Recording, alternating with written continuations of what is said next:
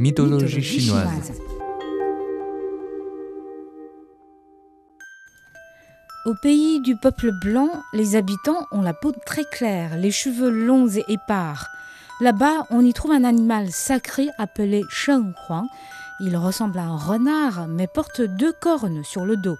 Celui qui arrive à le monter peut vivre jusqu'à 2000 ans. Dans la montagne du sud-ouest vit la bête du mensonge. C'est une créature plutôt mignonne, ayant une tête d'humain sur un corps de lapin. Elle est éloquente et excelle à mentir. Sa chair est délicieuse. Dès qu'on en mange, on ne dira plus rien que des mensonges. Fuju est un cerf blanc à quatre cornes. C'est une bête au tempérament doux qui passe ses journées à flâner. Pourtant, la voir est mauvais signe. Son apparition annonce la venue d'inondations.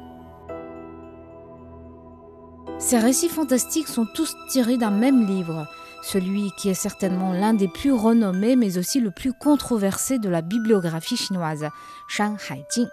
Oui, j'ai beaucoup cité ce nom dans cette émission parce que les légendes que je vous raconte, Pangu séparant le ciel et la terre, Nuwa qui crie l'humanité, Yi qui abat les neuf soleils ou encore Chang s'envolant vers la lune, toutes sont tirées de ce livre des monts et des mers.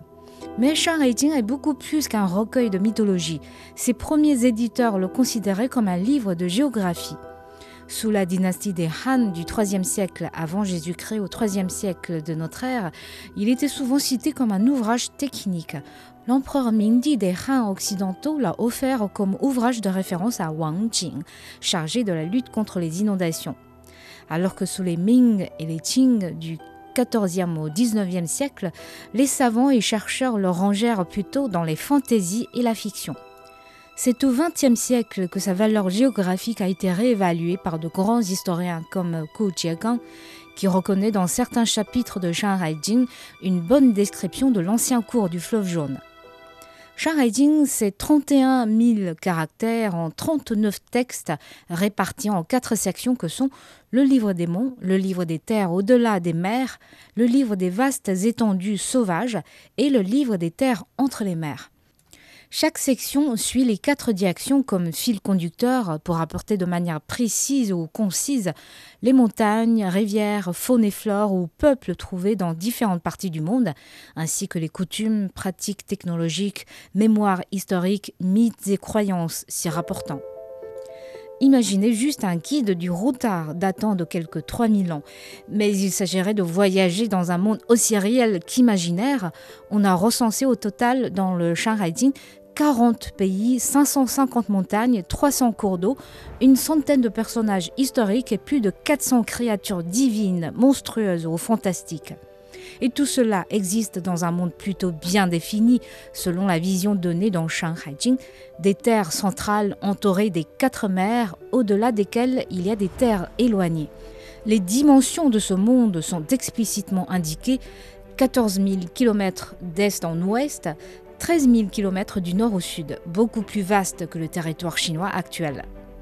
Et de ces récits qui mélangent réalité et fantaisie, les chercheurs ont pu identifier nombre de lieux. Ceux-ci se répartissent sur une superficie comprise entre les cours moyens et inférieurs du fleuve jaune, la partie occidentale de l'actuelle province du Hunan, dans le sud-ouest de la Chine, l'archipel Zhoushan dans le Zhejiang, à l'est du pays, et les côtes du Guangdong dans le sud.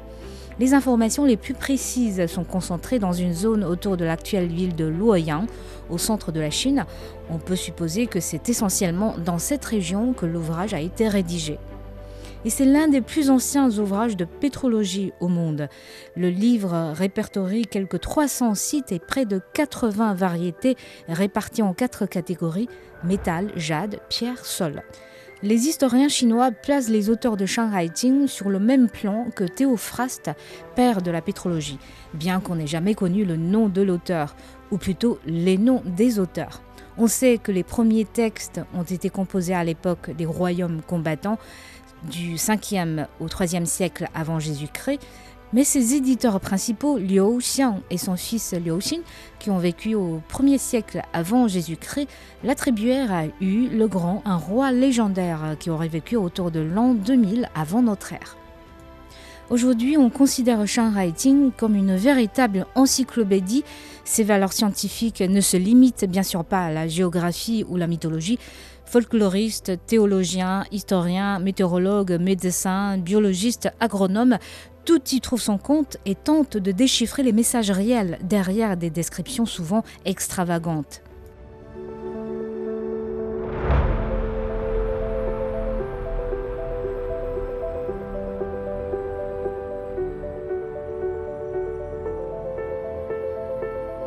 Des peuples ayant des ailes, aux grands oiseaux avec neuf têtes, pourquoi inventer ces êtres fantastiques?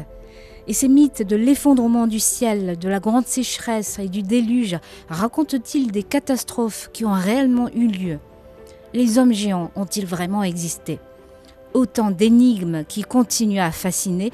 Et si vous êtes tenté de le lire, sachez que Shanghai Jing a été déjà traduit en anglais et en français.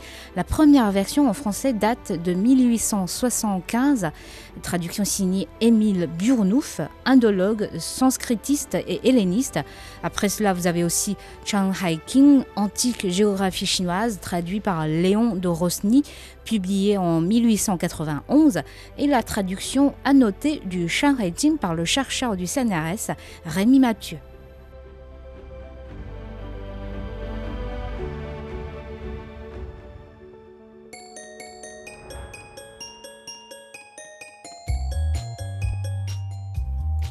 Merci d'avoir écouté Bamboo Studio. Cette série de la mythologie chinoise a été réalisée par Licorice et Fushu au micro Xiaotai.